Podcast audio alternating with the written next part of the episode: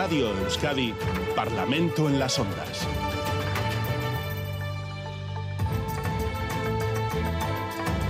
Las 9 y 7 minutos de la mañana, tiempo para abrir el Parlamento en las ondas, una vez más en el estudio de Gasteiz, nuestro mini Parlamento, porque allí tenemos a José Antonio Asuso del PNV, Miquel Otero de Euskal Herria Bildu, en nombre del Partido Socialista de Euskadi, Gloria Sánchez, y Amaya Martínez de Vox. Egunon a todos, buenos días. Egunon. Egunon. buenos días. Todos y todas. Y en Bilbao, Isa González del Carrequín Podemos. Sí, Egunon. Egunon. Y también a su lado Luis Gordillo, en nombre del Partido Popular. Buenos días, Egunon. Buenos días, Egunon. Sin más dilación, vamos ya con los temas eh, propuestos para hoy. Tres asuntos, grandes asuntos. La aprobación esta semana de la Ley de Memoria Democrática, las adjudicaciones de las líneas de autobús escolar y la petición de comisión de investigación registrada en la Cámara y, por último, también la Ley Vasca de Educación.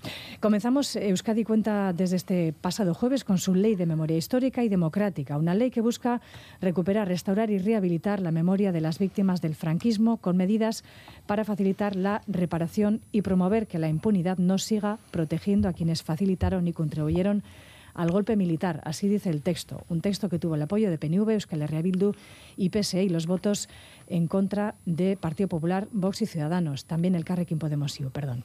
Varias asociaciones de familiares de estas víctimas estuvieron presentes en el Pleno. El portavoz de la Plataforma Vasca contra los Crímenes del Franquismo, Josu Ibarguchi, destacaba que la ley constituye un hito histórico, decía, y pedía también que las medidas previstas en ella se pongan en marcha de forma inmediata. Vamos a hacer un seguimiento exhaustivo de la aplicación de esta ley. No tiene que quedar en un cajón, tiene que activarse inmediatamente y sin esperar a que en la próxima legislatura, que viene pues a cinco o seis meses, se inicie la andadura con esta ley. Pedimos y exigimos que la andadura con esta ley se inicie mañana mismo. Como decimos, la ley cuenta con el apoyo de cuatro de los partidos de la Cámara, a quienes, por orden, doy la palabra. Señor Suso, Partido Nacionalista Vasco, ¿hasta ahora las víctimas del franquismo estaban olvidadas, sin reconocimiento, sin recuerdo? Perdónele que le conteste ahora mismo, porque ahora al venir a Radio Vitoria, pues me ha venido a la cabeza la voz de Javier Cameno. Eh, yo le conocí, le conozco y hace pocos días le vi en la calle. Era un hombre muy conocido en Vitoria, fue locutor y periodista en Radio Vitoria y ayer falleció. Yo quiero tener un recuerdo para él en este momento, si me lo permite. Por supuesto. Y, y, y descanse en paz, Goyan Begó, eh, Javier, porque eh, es una persona que hizo mucho por la cultura y por Palaba era un vitoriano de toda, vamos, de pura cepa y en ese sentido, bueno, creo que eh, es bueno recordarlo. Y es bueno recordar, efectivamente, hablando de la ley de memoria eh, que, que, aprobamos eh, el jueves en el Parlamento Vasco, se habló efectivamente unas personas de un hito histórico, otros hablaron de un momento histórico, de una responsabilidad histórica. Realmente lo que queríamos era reconocer y mantener viva la memoria de las víctimas, su dignidad y los derechos de esas víctimas eh, que eh, fueron desaparecieron, de forma eh, tan extraña en fosas en la guerra civil, ejecutadas en las prisiones, de aquello que se llamó lanzamiento nacional y no fue más que un golpe de Estado en pura regla, como los que ahora vemos, por ejemplo, en África. ¿no? Entonces, yo creo que, que, era necesario era necesario aprobar la ley para darle un marco normativo, pero efectivamente, a, respondiendo a su pregunta, por supuesto que desde el año 80 se vienen haciendo muchas cosas en esta materia eh, en, en, Euskadi. Eh, ha habido una serie de hitos eh, que se han ido, digamos, incorporando por ejemplo, con la jurisdicción de, del Instituto Gogora, ¿eh? a partir del cual se han puesto en marcha muchas de las medidas que recogen en esta ley, y por tanto esto es ese, digamos, mm, eh, mm, marco normativo que necesitaba eh, este, este, este, tema y que ha conseguido tanto oh, digo, consenso político, porque conseguir un Parlamento que más del 90%, casi el 91%, eh, apoye esta ley, creo que es algo pues, que indica esa conciencia que en Euskadi existe sobre las víctimas, sobre las víctimas, porque también tenemos otras leyes por, eh, de víctimas que se aprobaron en, en, el año 2008, en este caso. Y por tanto esta ley no va contra nadie, ni, sino que va a, a incorporar ¿eh? elementos que no estaban, eh, digamos, desarrollados y que son necesarios para que, que tengamos en cuenta el pasado para que no se repitan en el futuro la, las mismas cosas que sucedieron. Creo que es una ley que eh, no solo permite eh, el recuerdo a aquellos que vivieron más cerca que el movimiento mm, eh, franquista, sino también para las mm, próximas generaciones que bueno, van a saber qué ocurrió van a saber eh, qué pasó, eh, porque va a seguirse investigando y en ese sentido, pues podremos evitar que estos hechos no se repitan. Señor Otero, Euskal Herria Bildo. Mm. Bueno, creemos que es una ley importante, es positiva, es una ley que, si bien podía haber incorporado algo más de ambición, las propias asociaciones memorialistas han cogido con satisfacción y nosotros también. También hay que decir que es una ley que ha costado sacar adelante, que llega con retraso y que llega después de que la iniciativa legislativa popular de las asociaciones fuera rechazada alegando que ya estaba el Instituto Gogora. ¿no? En cualquier caso, todo ese trabajo, todo ese picar piedra no ha sido en vano y al final la ley ha llegado. La ley incorpora elementos interesantes, desde la asesoría legal a las víctimas de delitos de lesa humanidad, la asignación de recursos concretos a Gogora en este ámbito, la creación de un grupo científico profesional, aunque hubiéramos preferido una comisión de la verdad. Bueno, se promoverá el, el acceso a los archivos, se fomenta la creación de espacios para la memoria, etcétera. ¿no? Es una ley que es un hito, pero que es verdad que no es el inicio y sobre todo no es el final de nada. Ahora toca desarrollarla para conocer y reconocer mejor la verdad, para dignificar a las víctimas, para compensar y reparar a las víctimas y para ayudar a abrir causas judiciales vinculadas con, los crímenes franquistas de lesa humanidad. Y aunque he dicho que ha costado que esta ley, llegara y ha costado, también tenemos que congratularnos de dos cuestiones fundamentales, ¿no? que por una parte tiene más del 90% del apoyo de, de la Cámara y llega en un momento en el que el neofascismo cotiza al alza en otras partes, por lo que la aprobación con esa abrumadora mayoría lanza un mensaje poderoso desde aquí, ¿no? que la llama de la memoria antifranquista y antifascista de Euskal Herria sigue vigorosa, que hay iniciativa popular, que hay voluntad política, que ahora hay un soporte legal y que este pueblo en definitiva fue, es y será antifascista, a la vez que ha quedado claro que aquellos que desde el inicio han trabado y se han opuesto a la ley tienen dos problemas gordos, ¿no? Una con su propia posición con el franquismo y el fascismo y la segunda pues con la posición marginal que, que representa sus planteamientos, ¿no? La sociedad vasca tiene memoria y a partir del desarrollo de la ley tendrá más memoria, más claridad si cabe, a poder ser más verdad, más memoria y más justicia y reparación. Partido Socialista de Euskadi, Gloria Sánchez, ¿la aprobación de esta ley cierra o abre heridas, como también se ha escuchado? Yo creo que cierra, evidentemente. Eh, yo creo que este jueves aprobamos una ley que es fundamental para consolidar nuestra convivencia y es una ley que ha contado con un amplio consenso, porque votaron a, favorablemente a la misma 68 de los 75 miembros de la Cámara, es decir, el 90% de la Cámara y es una ley integral porque recoge y canaliza todos los avances conseguidos tanto en Euskadi como en España. Y por cierto, todos los avances en materia de memoria han venido siempre de la mano de los socialistas, porque la memoria histórica es un eje nuclear en las políticas del Partido Socialista. Siempre hemos defendido la necesidad de una ley que saque del olvido a las víctimas de la guerra civil y de la dictadura franquista. Y hemos eh, apostado por promover esa reparación moral y la recuperación de la memoria de quienes padecieron esa persecución y la violencia por razones o políticas, ideológicas o religiosas. Y también fomenta pluralidad y los valores éticos y democráticos, facilitando el conocimiento de hechos tan terribles de este periodo de nuestra historia.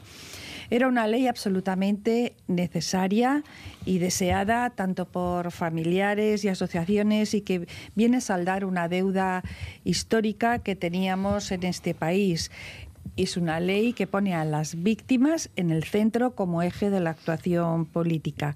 Y además es una ley, como he dicho, integral porque recoge todos los avances, derechos y políticas públicas desarrolladas a lo largo de todos estos años, tanto en España con la Ley de Memoria Histórica del 2007 eh, como gran referente y que logró encauzar el ministro Ramón Jauregui, como también en Euskadi. Y no empezamos de cero, hemos recorrido un largo camino para llegar hasta aquí y con esta ley culminamos este proceso dotando a todas estas iniciativas, a todas las políticas de unidad, de sentido y de seguridad jurídica. Y es una ley también que eh, es fruto de un consenso porque a lo largo de todo este proceso ha contado con la colaboración y aportaciones de las asociaciones memorialistas, de las familias de las víctimas, de diferentes instituciones en un lugar y en un contexto como el vasco, eh, con un sector social y político especialmente concienciado con, este tema. Es un gran paso adelante. Gracias. Eh, el Carrequín Podemos y Isa González, ¿qué ponen ustedes en valor? ¿Qué destacan de esta, de esta nueva ley? Bueno, a mí me viene a la memoria una, frase de Almudena Grandes que decía que, la memoria eh, no es un ajuste de cuentas con el pasado, ¿no? que más bien tiene que, ver con el presente, con lo que nosotras somos y, en el futuro con lo que queremos ser. Y eso eh, lo quiero traer a colación porque lo que vivimos eh, el jueves pues, fue un momento muy emocionante.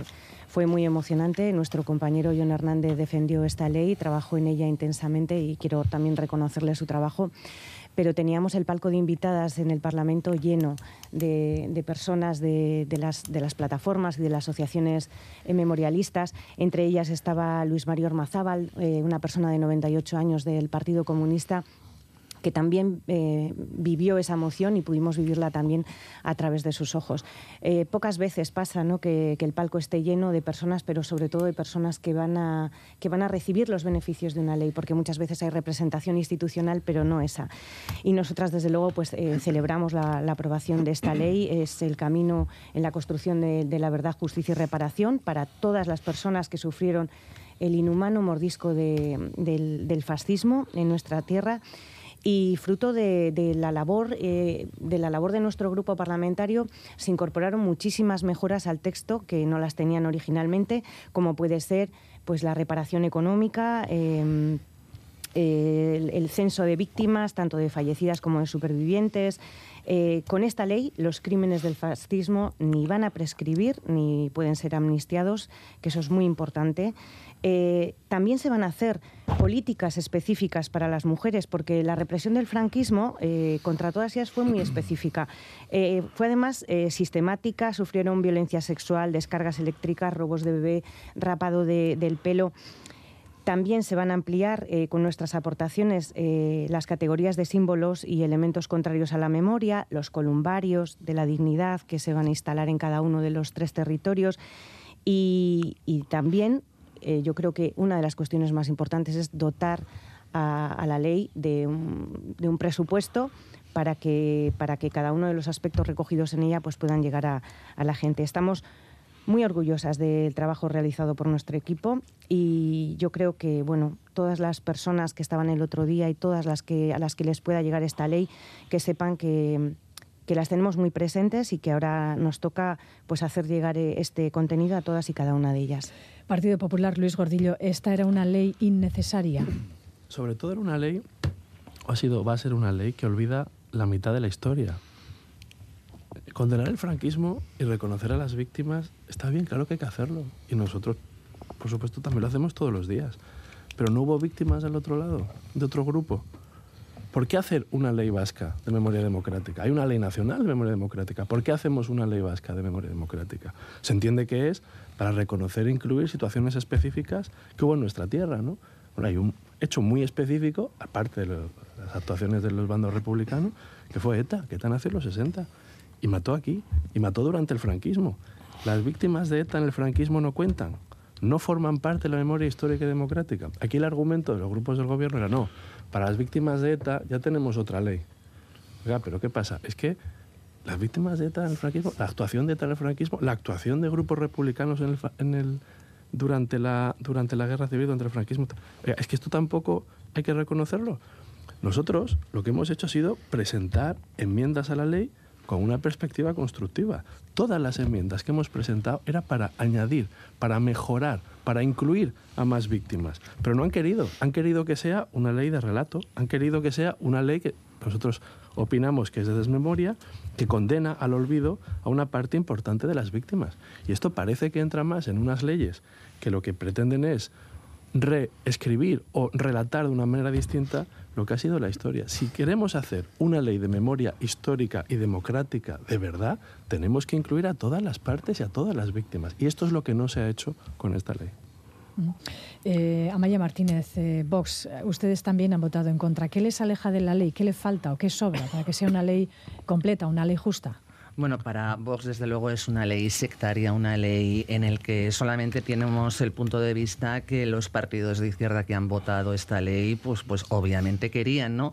Se les llenó en la votación de esta ley palabras como reparación, justicia, memoria histórica, que está muy bien, pero hay que recordar que la historia es tarea de los historiadores y la memoria es un concepto subjetivo propio de cada persona dependiendo de sus circunstancias. Es decir, nadie cuenta según su memoria la misma historia que hayan vivido los mismos hechos. Para nosotros es una ley que olvida evidentemente a muchas víctimas porque solamente recuerda a las víctimas del bando franquista, pero hay que recordar que por el bando republicano también hubo, muchas ejecuciones extrajudiciales que aquí no se tienen en cuenta en absoluto para nada, por lo cual no recoge el sentir eh, mayoritario de la sociedad, aunque sí en este caso político. También es cierto que, que hemos visto cómo los políticos ahora mismo tienen el poder de arrogarse, el poder de construir construir memorias, ¿no? También lo hemos visto que lo hacen a todos los niveles. Si vemos en los ayuntamientos las páginas web que han hecho en algunos ayuntamientos, vemos que equiparan a víctimas de ETA con sus asesinos, creando una memoria que tampoco tiene nada que ver con la realidad. Es decir, lo que estamos haciendo es volver a fracturar la unidad de todos los españoles y esa reconciliación que en su momento hubo. Decía un, un portavoz que me ha precedido que las próximas generaciones, así de esta manera, con esta ley, sabrán qué ocurrió realmente en España yo les digo que no, porque es una realidad preconstruida. Lo que va a hacer es hacerles conocer una realidad que ellos quieren. Han olvidado esa parte que no les interesa. Y hablaban también del fascismo. Yo creo que el fascismo eh, no lo han recogido en esta ley. Hay que tener en cuenta que ETA actuó entre los años 36 y 79. Dentro de esos años, ETA actuó y mató y asesinó. Entonces es imposible que en una ley que abarca este periodo de tiempo no recoja una de las mayores tragedias que hemos tenido en nuestro tiempo, ¿no? Y si miramos fascismo, la, la denominación de fascismo, porque yo soy mucho de mirar qué quiere decir cada palabra, realmente el fascismo es imponer eh, una ideología política a través de la violencia. Creo que si hacemos realidad la palabra fascismo, solo hay un partido que representa en Euskadi el fascismo y desde luego no es Vox, es Bildu. Entonces creo que aquí hay una connotación que nada tiene que ver con la memoria histórica real de España. Se ha manipulado, se ha sesgado y se ha contado lo que se quiere contar y realmente no hacemos eh, una memoria y una justicia para todas las víctimas, que es lo que hemos reclamado desde el principio. Eh, yo no sé si por alusiones eh, el señor Otero quiere responder, si no pasamos al segundo asunto. Brevemente, por favor. Bueno, yo, sí, yo tengo alguna cosita que decir, desde luego, pero no, no, no, no, estoy hablando por alusiones. Eh. Yo creo que cuando se habla de, cuando se habla de que hay unas víctimas que se, que se olvidan, estamos, algunos están olvidando con toda la intención que partimos de un hecho diferencial, ¿no? que ha habido 90 años de cunetas, de desprecio, de espolio, frente a 40 años de glorificación y enaltecimiento continuado del terror franquista. ¿no? Al final la derecha de corte estatal tiene un, tiene un problema con el, con el franquismo, hay una serie de hilazones, de vínculos, de herencias, de simpatías con las que no están dispuestas a, a, romper y eso va quedando claro en cada, una de, en cada una de las leyes de memoria histórica y democrática que se están aprobando. ¿no? Y en cualquier caso, lo importante para mí es una cuestión fundamental aquí que se llama correlación de fuerzas. ¿no? Afortunadamente eh, aquí tenemos otra correlación de fuerzas, eh, no como pues eso ahora mismo en Aragón, Cantabria, Andalucía, incluso como ha estado a punto de, suceder en el, Estado, ¿no? donde, donde eh, las derechas se aunan para intentar derogar estas leyes de memoria histórica y democrática, insisto, incapaces de cortar ese cordón umbilical que les une al fascismo. ¿no? Entonces, bueno, aquí afortunadamente tenemos una correlación de fuerzas que en este sentido pues sobre pasa el 90% eh, con respecto a sus posiciones y yo lo dejo aquí y, creo que eso es lo importante a destacar, que estamos hablando de fuerzas políticas que hablan pero que son marginales y están en una esquina. Señor eh, Gordillo. Es tremendo que tengamos que escuchar estas cosas, ¿no? De fuerzas eh, unidas o que no son capaces de cortar el cordón umbilical del fascismo, cuando te lo dice una fuerza política como EH Bildu, que es incapaz de condenar el terrorismo. Es que es tremendo, es tremendo. ¿eh? Efectivamente. Esto es absolutamente tremendo que tengamos que escuchar esto. Tenéis un problema porque hoy no, es el, hoy no, es el, día de hablar de ETA, sino que es el día de hablar de una, de, de una, ley anti, De la ley estamos hablando. De la ley estamos hablando, pero es curioso que digan que somos una fuerza relegada a la minoría. Será en, en Euskadi, pero yo creo que la fuerza relegada a la minoría en el Estado español es Bildu. De hecho, poca representación tienen. Y además, mira, os voy a poner un ejemplo de por qué esta ley es tan injusta. Resulta que cuando hay exaltación odio con simbología franquista, eh, realmente hay una multa y me parece muy bien. ¿Por qué no ocurre lo mismo cuando hay exaltación del terrorismo de ETA? ¿Por qué no hay una multa? ¿Por qué no hay una condena de eso? Eso es lo que yo querría saber. Por lo cual vemos que no es justa esta ley. Pues porque rechazaron nuestras enmiendas. Efectivamente. yo quiero hablar, yo quiero comentar también una cosa. Mira, eh, a ver si centramos el tema porque creo que no es ese el tema. ¿Existía una ley que regulara y que protegiera a las víctimas del terrorismo y a las víctimas de ETA anterior? Sí. ¿Existían leyes que, que protegieran a otras víctimas que vienen protegidas por la ley que acabamos de aprobar? No. no. Esa es una gran diferencia.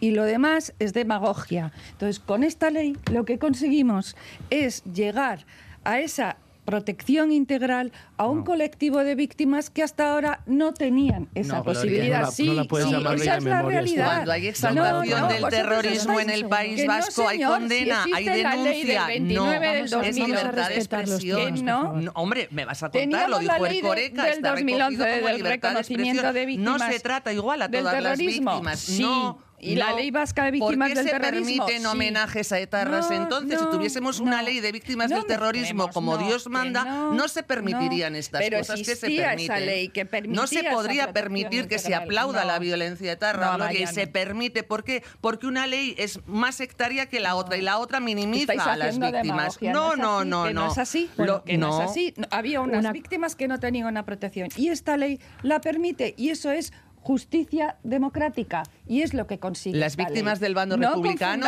las metemos en esta ley, tienen los mismos derechos que las víctimas del bando franquista, no. ¿verdad? Claro. No, no, te he dicho que no a eso, te he dicho no, porque ellos también eh, eh, eh, en la historia ha habido una protección a una parte desde el propio franquismo en su momento que no hubo tan que no hubo para otras partes. Cuando hay una pelea de hermanos, Gloria, cada hermano cuenta la historia como le viene bien. Para un colectivo no la hubo bueno, perdónenme, pero lo que bueno, yo, yo no es, que es, es, que es eh, gravísimo estar hablando de pelea de, de, de, hermanos cuando estamos hablando de un golpe militar. Lo que es grave es ¿No éramos españoles todos?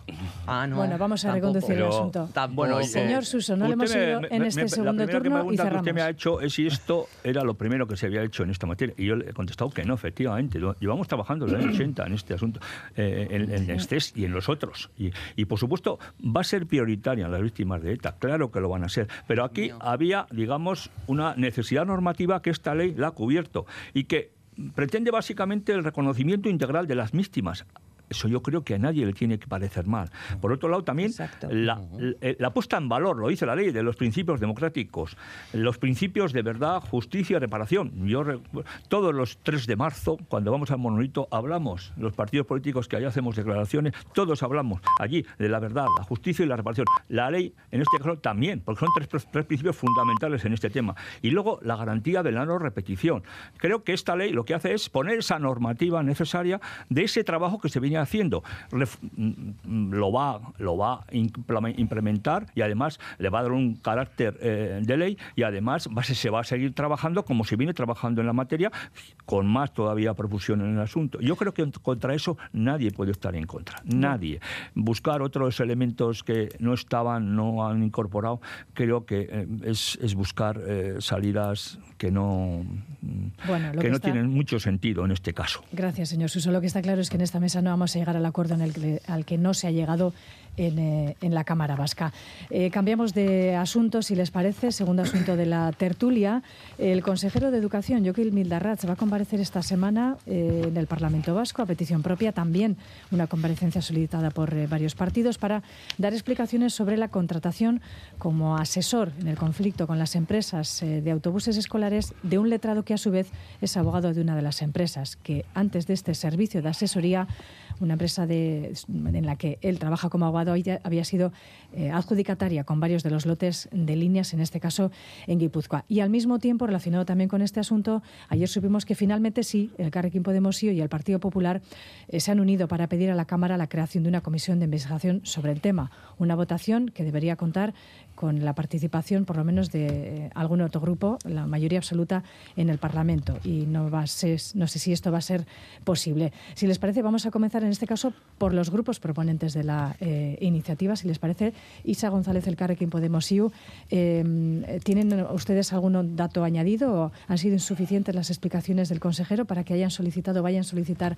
ya formalmente la comisión de investigación al respecto?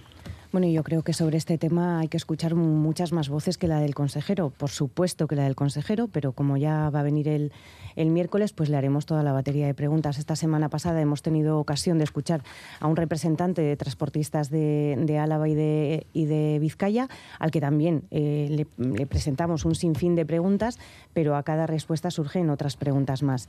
Lo primero que quiero decir es que para, para mi grupo parlamentario el transporte escolar es un servicio esencial para garantizar el acceso a la educación, que, es necesario que, estas, las licitaciones de, estos servicios sean transparentes. Eh, llevamos una legislatura en, la que no se, no se ha resuelto ni una sola licitación y lo que hemos vivido tanto al inicio del curso pasado como al inicio de este curso eh, es una situación insostenible, es una falta de planificación del gobierno y una falta de entendimiento con las empresas.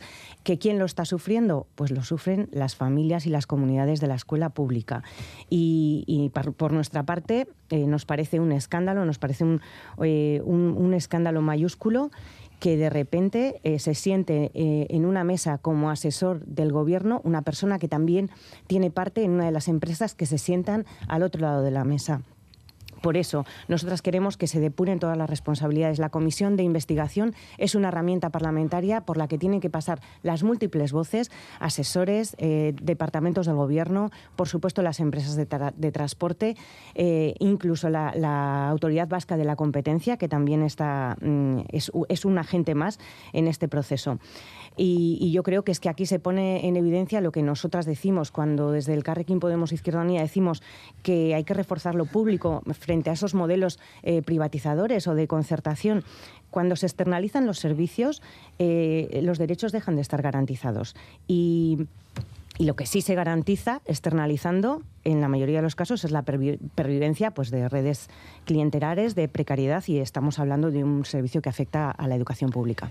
Eh, Luis Gordillo, Partido Popular, ¿el proceso ha sido suficientemente transparente o sigue manteniendo que estamos ante un escándalo, como decía su compañero el señor Iturgaiz? Todo esto ha sido un proceso oscuro desde el principio. Es decir, aquí todo esto comienza con que un consejero que está demasiado ocupado con una ley de educación, que luego si da tiempo hablaremos de ella, olvida una cosa fundamental que es garantizar el transporte público a los escolares, que afecta muchísimo a las familias y la planificación y la vida diaria de las familias.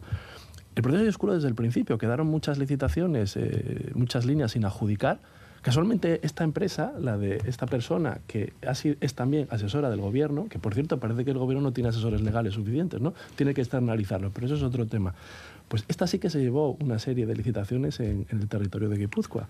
Y aquí lo que ha sucedido es que eh, de repente el consejero echa mano de la Autoridad Vasca de la Competencia, tampoco sabemos todavía muy bien de qué manera eh, hay una apertura de un expediente por una especie de concertación, cártel, etcétera, extraño de las empresas que no se presentan a las licitaciones, aquí parece que de alguna manera se responde a esto, eso, abriendo el expediente a las empresas que no han querido participar, y luego de repente nos enteramos que es que en pleno verano ha habido una reunión de una persona que forma parte del Consejo de Administración de una de las principales empresas que se han llevado adjudicaciones en Guipúzcoa, que también asesora al gobierno vasco y se reúne y, tiene el encargo de preparar un escrito ante la Fiscalía para presionar a las empresas que nos han presentado. Esto ha sido todo un proceso muy oscuro.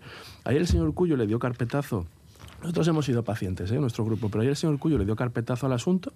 Va a haber una comparecencia del, señor consejero, el señor Bridarrat, que entiendo que ya con eso pretende también darle carpetazo. Y a mí lo que es una cosa que me extraña muchísimo. Dos partidos, dos grupos tan distintos como son Podemos, Escarrequín Podemos y el nuestro, el Partido Popular, el Grupo Popular, que soliciten una comisión de, de, investigación por unos hechos tan graves. O sea, así de graves los consideramos. Pero aquí la pregunta, y con esto acabo, es, ¿dónde está Bildu? ¿Dónde está Bildu? Está ahí agazapado, de perfil, escondido. ¿Por qué? ¿Por qué? Porque tiene que proteger a este consejero. No, pero esto es serio, porque Bildu tiene que proteger a este consejero, necesita a este consejero para poder aprobar su ley de educación. Y por eso están de perfil y no han abierto la boca. Pues, eh, señor eh, Otero, y enseguida le damos, le damos la palabra a José Antonio Suso. Euskal Herria Bildu, su grupo finalmente no ha formalizado esta petición. Eh, decían que esperan recabar más información al respecto. Esperan a las palabras del consejero. entre otras cosas, no solo las palabras del consejero. ¿no? Es, a ver, es evidente que en, este, en todo este asunto hay una torbidez bastante notoria. ¿no? Esto de que haya un abogado que, está, que ha sido contratado a dedo a través de una contratación en directa en una reunión donde en el otro lado hay unas empresas empresas de las que es consejero, etcétera. Bueno, pues todo esto evidentemente hay que, hay que aclararlo. ¿no? Hay conflicto de intereses, es irregular, se ha cuestionado bien. Todo esto hay que aclararlo. Para eso, ¿qué ha hecho Euskal Bildu? Por un lado, ha, registrado una serie de, de, peticiones de información. Por otra parte, eh, pidió la conferencia del, del, consejero y esta misma semana también ha habido una conferencia, una, o sea, una comparecencia pedida por el H. Bildu en la que pues, el abogado de otras empresas pues, estaba hablando de los problemas que, que podía generar esto donde puede haber un, informe del gobierno que llevara el asunto a los tribunales y que esto terminara con una sanción para algunas empresas y favoreciendo indirectamente a otra empresa en la que el propio Lavalle pues podía tener eh, bueno, un, interés, digamos. ¿no? Bueno, a partir de ahí, Bildarratz ha dicho, bueno, yo también quiero comparecer, quiero dar las explicaciones y, evidentemente nosotros lo que creemos es que se debe escuchar a, a eh, se debe, debemos recoger toda la información que hemos pedido y eh, sin eh, ceder un ápice en la exigencia, en la contundencia eh, que requiere el caso, y, pero efectivamente con rigor y sin prisa, sin ansiedad. Estamos viendo pues que se que pues eso que algunos quieren correr mucho antes de tener información suficiente para, para emitir un, juicio mínimo para ver qué es lo que tenemos que hacer. Nosotros no no decimos que estamos en contra de que haya una comisión de, de investigación, evidentemente, y, y es posible que la terminemos eh, apoyando. Lo que creemos es que necesitamos eh, tener eh, elementos encima de la mesa para tener esto, esto claro. Pero yo quería dejar un, par de cuestiones encima de la mesa. Vai, oso, oso, oso labor, porque independientemente de qué pase al final, de si todo se ha hecho dentro de la ley o no, hay dos reflexiones aquí. Una, faltan mecanismos de control y transparencia. La ley de transparencia lleva 10 años en barbecho y este gobierno sistemáticamente ha rechazado en esta legislatura todos los intentos de Euskal Herria Bildu y han sido muchos de aportar mecanismos para detener este tipo de prácticas. Y esta misma semana nos han rechazado tramitar una ley sobre los grupos de interés. Y segundo, como bien se ha formulado, y luego si hay tiempo desarrollo un poco más esto, como bien se ha formulado desde las propias filas gelzales, con Ichaso Batucha eh, eh, a la cabeza, estas prácticas no es solo cuestión de que sean legales o no, es cuestión de si son éticas o no. Y eso, desde luego, eh, hay un problema encima de la mesa. Eh, Partido Nacionalista Vasco también por alusiones. Señor Suso, ¿el departamento debería haber sido más cuidadoso, como dijo ayer también el Endacari Urcullu? Pues lo dijo el Endacari Urcullu, que es el jefe, del gobierno. Le escuchamos en el Parlamento eh, pidiendo explicaciones a la mayor celeridad y ayer también dando su total apoyo al consejero Vildarrach. Sí, sí, es cierto. Lo dijo ayer. Yo estaba presente y además estaba en la misma mesa que estaba el señor Vildarras. ¿eh? Eh, dijo, tendríamos que ser, haber sido quizá más cuidadosos para evitar este tipo de interpretaciones. De todas maneras, esta noticia sale eh, en un medio de comunicación con el titular Educación adjudica contrato de transporte escolar a la empresa de uno de sus asesores. Bueno, el señor Lavallén eh, trabaja en cuatro casas. Efectivamente, presta servicio a numerosas empresas de aquí y, de fuera. No tiene ninguna, ninguna eh, acción. Eh, no, no, no, es accionista para nada de la. Simplemente, no simplemente para la empresa sea importante, lógicamente, que preste, presta sus servicios como asesor jurídico a la empresa. Es una persona de reconocido prestigio, abogado del Estado en excedencia, eh, conocido a nivel jurídico en Euskadi y fuera de Euskadi, y efectivamente su labor en la empresa es una labor de asesoramiento jurídico. Por tanto, él no tiene una vinculación de propiedad para nada con la empresa.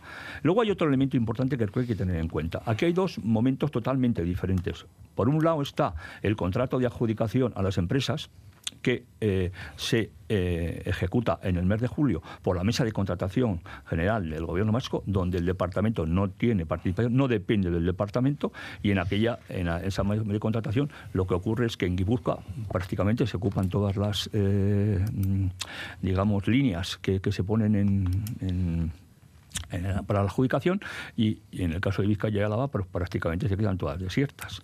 Y por tanto, a partir de ahí hay que buscar una solución. Efectivamente, la empresa URPA se presenta a 30 de, las líneas eh, que salen en Guipúzcoa. Se le adjudican 15 y de las 15, 12 es la única empresa que se presenta. Por tanto, no hay muchas opciones de que otras empresas, eh, eh, digamos, compitan porque no están en, esas líneas concretas.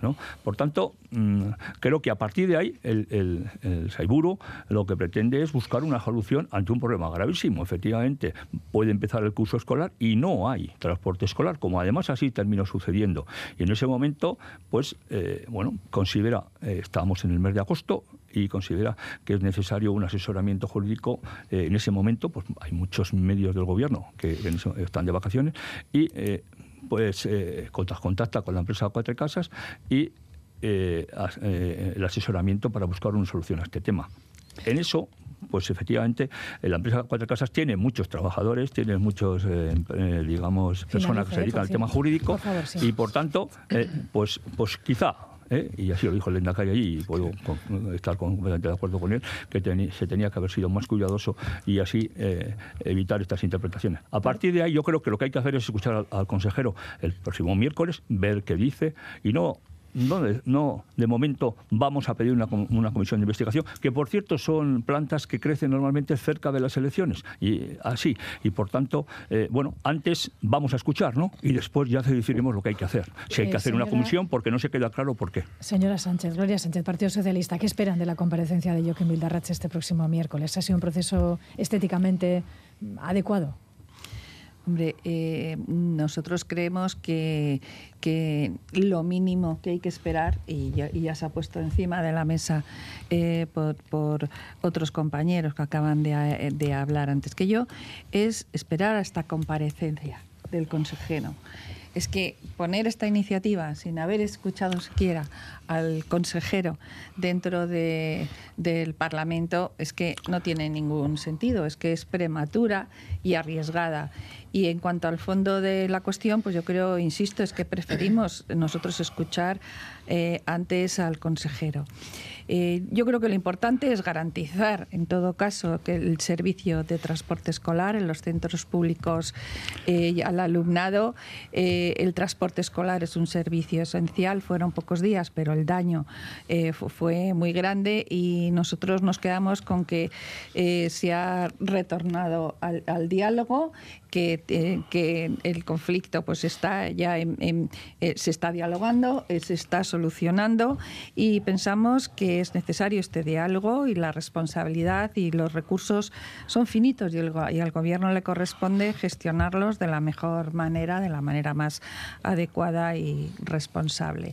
Pero repito, al menos antes de presentar una iniciativa como esta, hay que esperar a escuchar a las partes y luego se valora, pero hacerlo previamente sin haber escuchado a nadie, pues francamente es bastante prematuro. Amaya Martínez Vox, ¿se deben de puras responsabilidades políticas? Eh, bueno, vamos a esperar a ver qué ocurre, pero efectivamente que escuchar a las dos partes. Hemos escuchado, bueno, también hemos escuchado ya parte del gobierno, eh, porque hasta ahora en los medios de comunicación sí que es verdad que eco se ha hecho de lo que decía el consejero, es decir, el consejero eh, ha hecho pública su opinión al respecto y se ha presentado como una víctima de los operadores. También hemos visto a padres y madres caminando con sus hijos por los arcenes hacia el colegio y también sabemos que son víctimas de todo esto. Pero los que son también víctimas al final son, son estas empresas de autocares eh, que no han llegado a un acuerdo porque el señor Vildarrach, según hemos visto los pliegos que ha presentado, era imposible llegar a un acuerdo si no quería que estas empresas jugaran a pérdidas ¿no? Era, era inevitable. Es curioso también la respuesta que, que han matizado, que dijo el señor Urcullo, hay que ser más cuidadoso. A mí esto me preocupa. Me preocupa porque no dice hay que ser transparente, no, hay que ser más cuidadoso. Entonces yo cuando interpreto esto digo, cuidadoso en qué sentido, en que hagamos las cosas y no las vean o en que realmente hagamos las cosas bien, porque esto hay que interpretarlo así, Suso. ¿no? No, no, no. Las palabras fueron esas, pero si también nos atenemos a lo que dijo, por ejemplo, la presidenta del PNV en Vizcaya, que también pus- puso voz a mucho de lo que pensamos todos, y lo dijo la presidenta del PNV de Vizcaya, de su propio partido, que dijo, ¿será legal la adjudicación a Autocares Urpa? Esto no lo ha dicho vos, no lo ha dicho la oposición, lo ha dicho su propia, su propia formación, señor Suso. Entonces, si sumamos esto, asumamos lo que ha dicho el señor Urcullu, que simplemente ha dicho hay que ser más cuidadoso, a mí ya me empieza a preocupar todo esto, porque creo que detrás puede haber muchas cosas que quieren esconder ustedes. Y creo que sí que es importante el poder levantar estas alfombras, pero llegar al fin de la conclusión. Veremos si el señor Vildarrach el miércoles en la comparecencia realmente nos da esa información que le solicitamos o se va de rositas como siempre, eludiendo dar datos que le vamos a pedir. ¿no? Eso habrá que verlo, pero evidentemente la mala reputación que se ha creado a estas empresas de transporte es preocupante, porque son empresas de transporte muy pequeñitas que ahora mismo la reputación debida a esta actuación es nefasta y para ellos esto es algo irreparable ya. ¿Cómo se va a reparar esto? Yo creo que realmente el señor Vildarrach tenía que pedir perdón. Perdón por un lado a los padres por este tremendo desastre que ha ocasionado Finalice, en el favor. comienzo de curso y también perdón a las empresas de transporte por haberlas hecho culpables de algo que no tenían la culpa. Yo creo que es así. Y también, bueno, ya si hablamos de, de la VC, de la Autoridad Vasca de la Competencia, sería para seguir hablando. Pero bueno, lo dejo aquí. Pues eh, si les parece, bueno, alguien si quiere hablar brevemente porque Muy tenemos breve. otro, otro asunto también Muy breve. importante para cerrar y tenemos Muy 10 breve. minutos Es un asesor eh, que en verano, porque ¿qué pasa? ¿Estaban todos los asesores del gobierno vasco, asesores jurídicos de vacaciones? Segundo, ser miembro del consejo de administración de una empresa no es ser un mero asesor de una empresa. Tercero, hay que esperar a la comparecencia del consejero. Pero si le da igual la comparecencia del consejero, si el Endacari ya le da carpetazo. Bueno, Un- veremos. Un, un comentario, si me permite. Muy breve, por favor. Sí, muy breve. No, digo que eh, eh, al margen de si esto es legal o no, es evidente que no es ético y también es evidente que aquí hay un patrón, es un, es un modus operandi instaurado en este gobierno y en el PNV. Por eso cuando el PNV hace un proceso de escucha y le sale que la ciudadanía vasca ve al PNV como un partido vinculando al amiguismo, al clientelismo, eso es lo que le sale, porque eso es lo que está en, este- en el fondo de esta historia, que es una manera de hacer las cosas que todo el mundo conoce, intuye y es lo que le está echando en cara al Partido Nacionalista Mira, Vasco. eh, ¿Alguien todo lo que se hizo fue legal, fue ¿Alguien del legal y además no tenía ningún tipo de incompatibilidad, legal y sin incompatibilidad. Efectivamente, eh, como se ha dicho, eh, a- al- podíamos haber sido más cuidadosos en el proceso. Y taparlo mejor. No, no, decir, taparlo no, no taparlo Claro, mejor, ¿ves? no taparlo que- mejor, no, no taparlo mejor, no, no, Sí, sí. no, no taparlo mejor, ni mucho menos, sino o, o haberlo explicado mejor. Pero en cualquier caso, eh, mm, creo que nadie va a poner en duda que fue legal y que no hay- hubo ningún tipo de incompatibilidad en el trabajo, que ese asesor se le se contrató y que es una práctica que es habitual en las administraciones públicas. Señor Bueno. Gordillo, esto no es una, Una cosa, cosa nueva, es todo lo responsabilidad contrario. jurídica y otra responsabilidad Y política. en Bueno, el vamos, concurso, en el concurso no intervino para nada el departamento, no intervino para nada el señor Lavalle, intervino la Comisión Central de Contratación y usted pone en duda que los técnicos los, pues, hacen irregularidades. Yo no lo pongo en duda, Bueno, para nada, cuáles pero son para las, nada. las explicaciones del consejero esta próxima semana y, y seguiremos seguramente hablando de este asunto. Terminamos, tenemos apenas eh, 10 minutos y son ustedes seis miembros del Parlamento a responder. Eh, ley Vasca de Educación. Esta semana, el martes, finaliza el plazo para presentar enmiendas. eh, una ley que, cuesta, eh, que cuenta perdón, con el rechazo de Partido Popular, Ciudadanos Vox y también el Carrequín Podemos IU. Se ha mostrado crítica, aunque también con la devolución preparan también ustedes enmiendas parciales. Eh, parece ser que eh, los partidos del Gobierno están también negociando sus enmiendas de manera conjunta. J, que decía ayer muy gráficamente eh, el secretario general del PSN, Cuandueza. Parece que la piedra de toque siguen siendo los modelos lingüísticos, su inclusión o su no inclusión en este texto legal. Eh, PNV, señor Suso, brevemente, ¿se va a llegar a un acuerdo a dos? ¿Se va a conseguir el acuerdo a tres? Yo estoy casi seguro, seguro del todo, pero no depende de mí, claro, depende de los demás grupos. Por tanto, yo puedo hablar por, por lo que la sensación que yo tengo es que se va a llegar a un acuerdo entre los tres grupos. Es una ley que es necesaria, es una ley que además lleva mucho tiempo trabajándose desde el diálogo, desde la colaboración, desde eh, in- in- la, la incorporación de las diferentes eh, propuestas de los diferentes grupos políticos. Se llegó inicialmente hasta un 90% también de, de, eh, consenso en el, en el texto.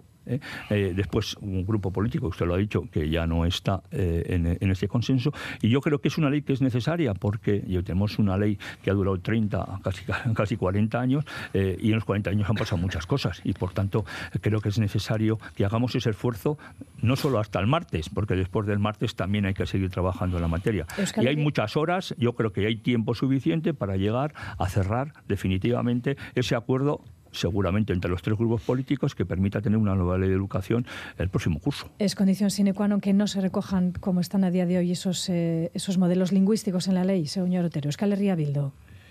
Vamos a ver, el martes se ponen las cartas boca arriba. Nosotros ya hemos anunciado que en el proyecto de ley vemos elementos para conseguir una buena ley. Nuestras enmiendas van a ser en positivo y en propositivo para que queden mejor definidas ciertas, ciertas cuestiones.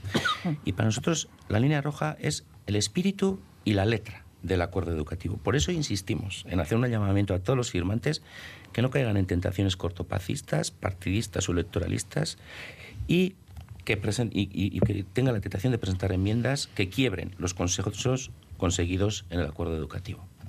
Eh, Partido Socialista Gloria Sánchez, Ñeco Andueza decía que no se van a mover de ahí, de esa reclamación de que se incluyan los modelos para nosotros es fundamental eh, mantenernos. Nosotros hemos sido transparentes durante todo el proceso. En primer lugar, es yo creo también que esta ley es una ley fundamental y que tiene como objetivo poner eh, eh, eh, conseguir el éxito escolar de nuestros chicos y chicas. Y esta es nuestra voluntad y sigue siéndolo. Y, y por eso firmamos el acuerdo de bases para la reforma y es lo que movió a una negociación. El proyecto de ley no fue todo lo satisfactorio para nosotros porque no conseguimos incluir todo lo que planteábamos. Está trabajando en elaborar ahora esas unas enmiendas conjuntas estoy convencida que, por supuesto, eh, llegaremos a un acuerdo y, podrá haber ese acuerdo para presentar las enmiendas eh, conjuntas. Pero hemos detallado muchas veces las cuestiones que nos, nos preocupan, la apuesta por la escuela pública, la equidad, la lucha contra la segregación, el refuerzo del trilingüismo y la evaluación continua y externa del sistema. Y esta es la línea que estamos trabajando. Y para nosotros los modelos lingüísticos, como he dicho, es fundamental mantenerlos. Isa González, el Carrequín Podemos IU. Bueno, para nosotras este proyecto de ley era la constatación última del incumplimiento del pacto educativo, así lo hemos dicho en, muchas ocasiones. Y porque una cosa es decir que, como siempre se dice, que la escuela pública es el eje vertebrador y otra muy distinta es hacerlo a través de, normas y leyes. Y el, el gobierno vasco ha ido en sentido absolutamente contrario. Ha perjudicado a la escuela pública y de eso bien saben los centros, el profesorado y las familias. Nosotras estamos preparando la enmienda a la totalidad. En ella vamos a, vamos a decir qué ley necesitábamos, porque no nos vamos a olvidar que esta ley ha venido con una falta de diagnóstico previo a los defectos del sistema. Vamos a hablar de qué texto tenemos entre manos, ese que, mm, bueno, pues que, no responde a lo firmado en el pacto educativo, del que pocas cosas quedan como se acordaron, eh, que luchase contra la segregación, que diese un respaldo inequívoco a la escuela pública y también vamos a hablar en esa enmienda a la totalidad de qué ley esperábamos, porque sí que esperábamos una ley que, que defendiese los valores de la educación pública, ese que garantiza que todos los niños y niñas puedan educarse eh, en igualdad, ¿no? Esa escuela que vertebra la sociedad, que garantiza la convivencia y que proyecta una, una, sociedad inclusiva. Y este proyecto de ley, para mi grupo, no, no, cumple los requisitos mínimos y vamos a pedir su devolución. Partido Popular, Luis Gordillo. No se está construyendo una escuela de todos. La prioridad de esta, este proyecto, de esta ley, no es la mejora de la formación ni la excelencia académica la prioridad es imponer un modelo y una lengua, con un grave retroceso en las posibilidades de libertad de elección de las familias que hasta ahora tenían. Esta ley va a ser peor que la que deroga. Estamos haciendo una ley de nacionalistas y para nacionalistas. Esta es la ley del PNV y de Bildu al que se han sumado los socialistas. Esto no es un acuerdo de país, como ellos dicen. Esto es un pacto de construcción nacional que tiene un objetivo concreto y específico. Y deja atrás, y va a dejar atrás, la excelencia, la formación, y va a dejar atrás a los niños de la escuela pública. Y eso lo vamos a ver todos nosotros en el futuro. Eh, ya le agradezco su brevedad. Y finalizamos, Amaya Martínez Vox. Eh, ¿Cómo han visto el proceso de elaboración de la ley? ¿Pone en peligro el castellano? También han anunciado un voto negativo. Hombre, no pone el peligro al castellano, es que lo arrincona completamente. Es decir, el castellano desaparece de las aulas. El euskera es el centro sobre el que gira la precaria educación en el País Vasco y además parece que este hecho no es negociable. No es negociable y no lo es desde que es un pacto, evidentemente, y todos lo sabemos, entre PNV y Bildu, que ya era un pacto antes de la presentación del propio proyecto de ley. El proceso está contaminado desde entonces y es una pésima noticia, además, para una parte muy importante de la sociedad vasca, fundamentalmente castellano hablante, que somos la mayoría, y que además se verá obligada a educar a sus hijos en lo que ahora es el modelo de quieran o no. Se elimina la libertad de, elección de los padres del modelo educativo, porque obviamente en este proyecto de ley los modelos educativos desaparecen por completo y desaparece por completo el uso del castellano en las aulas. Esperemos que reaccionen y de lo que primero fue un pacto a cuatro, del que se ha salido ya uno, esperemos que ese tercero que ahora está entre sí y no sea severo a la hora de exigir que los modelos lingüísticos aparezcan en esta ley. Esperamos que así sea. Pues eh, lo dejamos aquí, apenas nos quedan tres minutos y como somos eh, muchos en la mesa y más en el mini parlamento que tenemos en Gasteiz, pues nos citamos para, para el próximo sábado. Una semana en lo parlamentario potente, si me permiten la expresión, con ese, eh, final, esa finalización del plazo de presentación de enmiendas a la ley de educación y también el miércoles las explicaciones en la comparecencia del consejero Bildarratz sobre las contrataciones de las líneas de autobuses. Es que a todos, gracias, que tengan una buena semana. Igualmente. Suerte de las semana. Suerte a las opositoras. Eso es. Estarán, Muchos de ellos estarán ya en el aula. Gracias.